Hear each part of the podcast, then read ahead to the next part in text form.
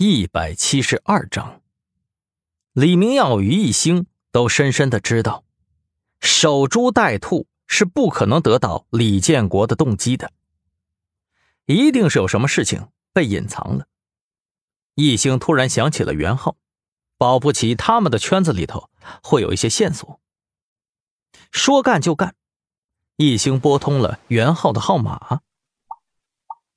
结果半个小时以后，袁浩告诉他一个十分吃惊的消息：“啊，李建国曾经有个妹妹。”易星眯起了眼睛：“是的，易老师，他名字叫李于海，嗯，五年前突然失踪的。”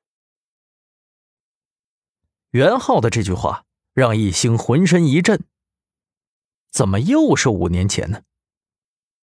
易星知道，五年前就是小六和黄龙初次交锋的时候啊。而从那之后，小六便加入了黄龙团伙。难道说这里面还有什么关联吗？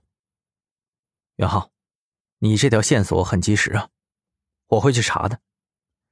再拜托你一件事吧，查一下道上有没有个叫做“罪恶观察家”的人。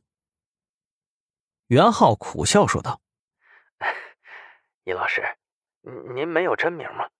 这名字也太可笑了吧！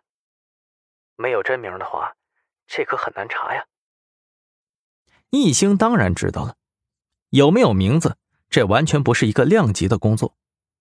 但是没有办法，谁叫这个罪恶观察家隐藏的太好了呢？辛苦了啊！挂了电话。袁浩若有所思。这几天，袁心连着做了几天的噩梦，梦里头，一星换着法的死掉。虽然袁浩不是个迷信的人，但是妹妹接连如此，也让他不由得多想。因此，他早就开始偷偷打听花城的事了。不然，李建国的消息，他怎么会回复的这么快呢？袁浩晃了晃脑袋，苦笑。起身，窗外微风吹过，病房的窗帘高高飘起又坠下，就像是一出大戏拉开了帷幕。有了袁浩提供的消息，一切就有了方向。一星顺着李于海的信息顺藤摸瓜，比起刻意隐藏的白春红，李于海显得好查多了。一星轻而易举的就找到了他的学籍记录。五年前，他转到了花城上初二，也是十五岁。虽然已经过了五年了，但是李雨海的老师们对他的印象格外深刻。那个孩子真是很可惜呀！